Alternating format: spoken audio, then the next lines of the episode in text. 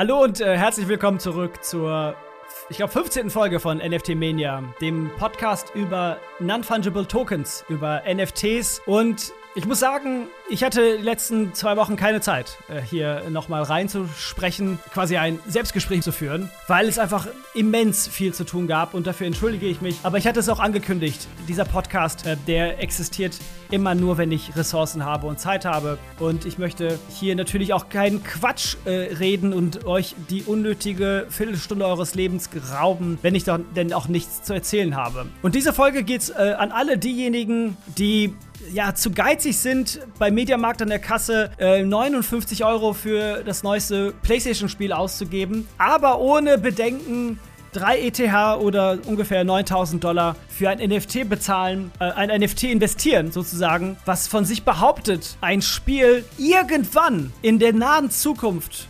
vielleicht herauszubringen und auf diese Weise 70 Millionen Dollar einsackt.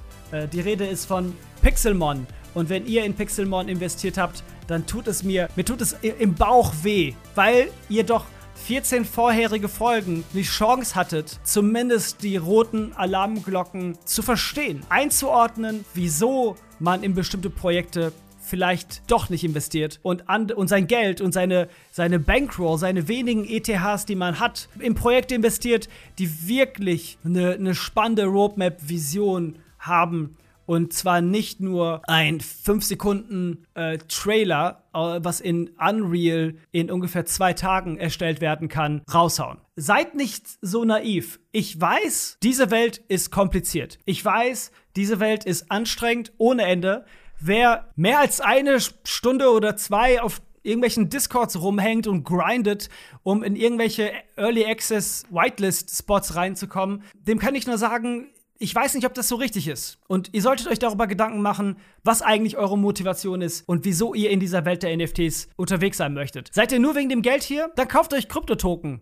Kauft euch irgendein Token, was verhundertfachen kann und haltet es für zwölf Monate. Ich würde fast behaupten, ihr habt eine höhere Wahrscheinlichkeit mit den, mit den Tokens, Chains, whatever, äh, die irgendwie an tausendster Stelle auf CoinMarketCap sind, ähm, reich zu werden als mit irgendwelchen NFTs. Wenn ihr nicht wegen dem Geld da seid, sondern weil ihr an Projekte und den Communities und den Roadmaps und der Artwork interessiert seid, dann solltet ihr euch wirklich Gedanken machen über die unterschiedlichen Filter, ähm, die ihr benötigt und die ihr einbauen solltet in eure ja, in eure Strategie. Wer mir nun schon ein bisschen länger folgt, der weiß, dass ich ein großer Fan bin von Pack. Und Pack hat wieder etwas gemacht, was die NFT-Welt ähm, grundlegend, wirklich grundlegend historisch prägen wird. Und das ist der Drop mit Wikileaks und Julian Assange. Das Projekt Censored von Pack hat es geschafft, mit über 20.000 kollektiven Creatoren ein digitales kollektives Kunstwerk zu generieren,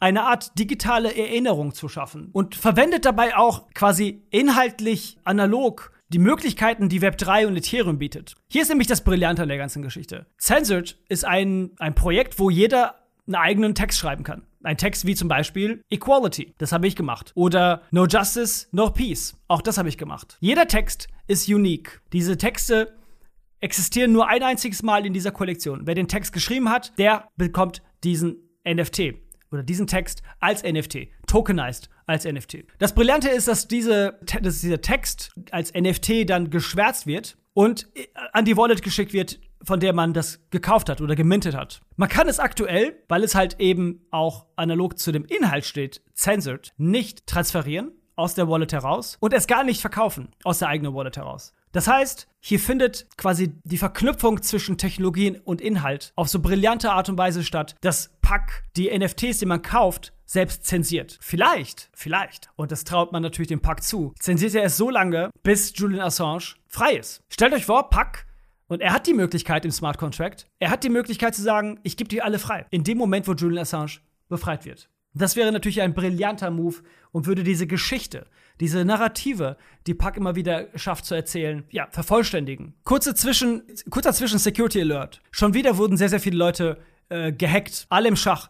Der Gründer von den Polar Bears wurde gehackt. Ihm wurden ungefähr eine Million Dollar an NFTs und 80.000 Dollar an, an, an Kryptos geklaut. Selber schuld, so hart es klingt, weil er hatte kein Ledger. Leute, kauft euch eine Hardware-Wallet, Ledger oder Tresor nimmt das Thema ernst, achtet auf eure DMs auf Twitter und auf Discord, schaltet eure Securities wirklich auf den höchstmöglichen Stand und ähm, passt auf, was ihr macht. Unabhängig vom Pack. Ich bekomme mit, dass die NFT-Welt von verschiedensten Seiten und ja, ähm, auch auch zu Recht von verschiedenen Seiten sehr, sehr kritisch begutachtet wird, zum Teil. Auch viele meiner Medienfreunde. Ich möchte ganz gerne ein, ein sehr spannendes äh, Buch euch allen empfehlen. Das Buch von Andreas Reckwitz, Das Ende der Illusion, Politik, Ökonomie und Kultur in der Spätmoderne. Erschien im, im Sokamp Verlag. Es ist ein, ich habe es gerade in der Hand, ein 300 Seiten Werk, wo es um Kultur geht. Um Kultur, um den Begriff der Kultur, um Hyperkultur, um Kulturessentialismus um, und auch darum, wer eigentlich entscheidet, was Kultur ist.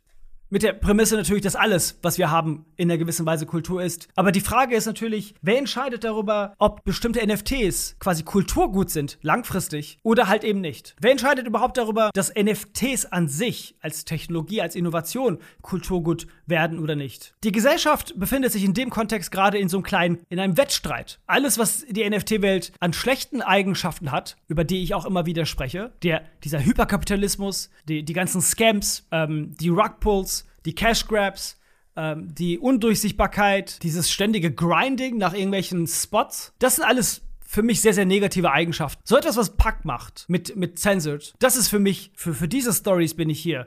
Das ist das, was mich begeistert, wo ich merke, wow, Dezentralisierung, Web 3, kollektive Kunst, Communities, alles das, was uns in der aktuellen digitalen Formation, in der wir agieren, komplett fehlt und wo wir keine Möglichkeiten zu haben, als Gesellschaft in irgendeiner Weise zusammenzukommen und zusammen an einer Sache im digitalen Raum, wohlgemerkt, zusammen zu zu greifen, unabhängig von, von Algorithmen der, der Großkonzerne, der großen Tech-Konzerne, das findet hier ja statt. Man kann im Kollektiven etwas schaffen und dabei die, die gesamte technische Bandbreite von Ethereum nutzen. Einer dezentralen Blockchain, die quasi ohne eine Zensurbehörde allen zur Verfügung steht. Ich hatte eine, das ist ein bisschen off NFTs, aber in gewisser Weise doch auch Teil dieser, dieser Kultur. Es gab eine sehr interessante Erfahrung, über die ich kurz sprechen möchte, in einem Discord. Äh, Sam Altman, dem ihr durchaus folgen solltet oder könntet, sehr interessanter Typ, beschäftigt euch kurz mit ihm, hat einen Tweet rausgehauen, dass er etwas ins, ins Leben rufen möchte mit dem Namen Hyperscale DAO. Ein DAO auf die Welt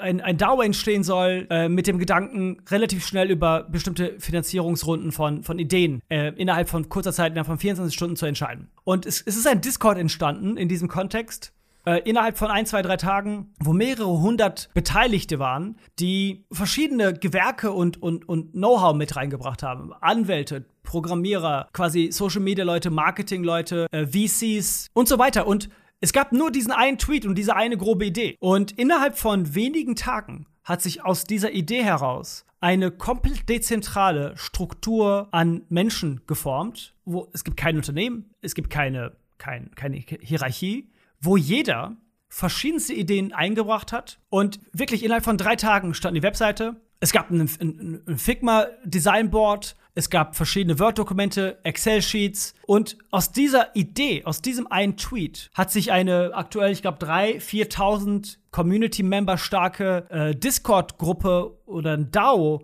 entwickelt oder entwickelt sich weiterhin. Ist mittlerweile sehr gereift, muss man sagen. Was für mich eine einmalige Erfahrung war, zu sehen, dass man, dass man im Kollektiven zusammenkommen kann und etwas auf die Beine stellt, ohne eine sonst eigentlich gewohnte Struktur. Dass jemand sagt, hier, ich gebe dir 500 Euro, mach doch das. Oder hier, ich stelle dich ein und zahle dir so viel Gehalt und mach doch jenes. Und das war für mich so wieder ein, ein, ein Moment, ein Motivationsmoment, ein Überzeugungsmoment, wo ich gemerkt habe, wow, okay, das ist etwas, das gab es so in dieser Welt noch nicht. Dass ein DAO innerhalb von zwei, drei Wochen entstehen kann mit einem quasi komplett dezentralen, mit einer komplett dezentralen Struktur, was gemeinsam Entscheidungen treffen kann.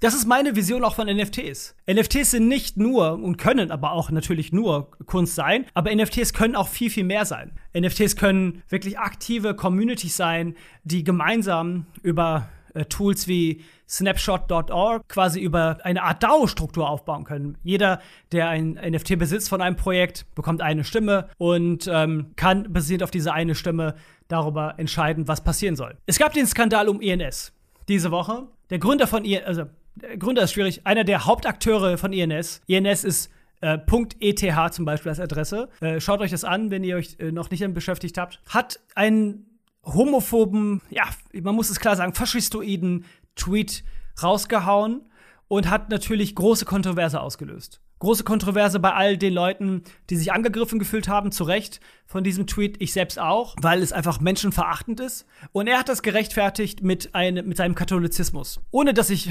irgendjemanden seine Religion absprechen möchte, das hatte für mich wenig mit, mit, mit Glauben zu tun. Das hatte was mit, das hatte was mit, mit Abgrenzung zu tun. Und wie dem auch sei, unabhängig von dem Inhalt des Tweets, hat sich folgendes äh, entwickelt. Die Leute, die quasi auch .eth beispielsweise in ihren Twitter-Namen etc. benutzen, haben sich entweder abgekehrt und haben das rausgenommen, oder andere haben gesagt, nein, wir machen jetzt ein weil's, weil INS auch ein DAO ist, wir machen jetzt ein Proposal und in diesem Proposal beschäftigen wir uns damit, was die Rolle von dieser Person sein soll und schmeißen diese Person gegebenenfalls raus. Das Schöne an einem DAO ist, ähnlich wie in, einer, äh, in einem Gesellschaftsvertrag, nur viel, viel schneller und unkomplizierter, ist, dass ich die Stimmen, die ich dieser Person, also meine quasi Dele Dele Delegates, meine Stimmrechte, die ich dieser Person gegeben habe, wieder entziehen kann und jemand anderen geben kann. Oder halt eine Proposal äh, unterschreiben kann, wenn denn alle diese Proposal unterschreiben, diese Person dort entmächtigen kann. Und ich bin ein großer Fan von dieser Struktur. Das ist eine, es ist ein Experiment. Ist die Gesellschaft bereit dafür? Sind wir bereit für solche Experimente? I don't know. Die Frage, ob wir als Kollektiv äh, die richtige Entscheidung treffen können, schwierige Frage. Schaut euch äh, Trump an, schaut euch die rechten faschistoiden Schwung an, der durch die Welt ging in den letzten zehn Jahren. Sind wir bereit, große Entscheidungen alle im Kollektiv zu treffen? Das weiß ich nicht. Aber im digitalen Raum ist es aktuell ein ich würde sagen, Experiment 2.0. Nämlich zu sehen, dass jeder, der eine Stimme hat, seine Stimme richtig benutzt. Und da kommen natürlich Ebenen von Verantwortung rein. Web 3 ist mit viel Verantwortung verknüpft. Web 3 ist nicht so einfach. Web 3 funktioniert nicht, wenn man mit Web 2 Gedanken daran geht. Web 3 ist eine Befreiung, wenn man das möchte, von Web 2 Strukturen oder nur eine Illusion von einer Befreiung. Vielleicht ist Befreiung ein wenig hochgegriffen und ein bisschen polarisiert. Aber ich bin auch äh, gerne hier, um zu polarisieren, um ein bisschen provokant zu sein, um ja auch härtere Positionen zu formulieren, die ich auch gerne bereit bin, wiederum zu revidieren in verschiedenen Phasen.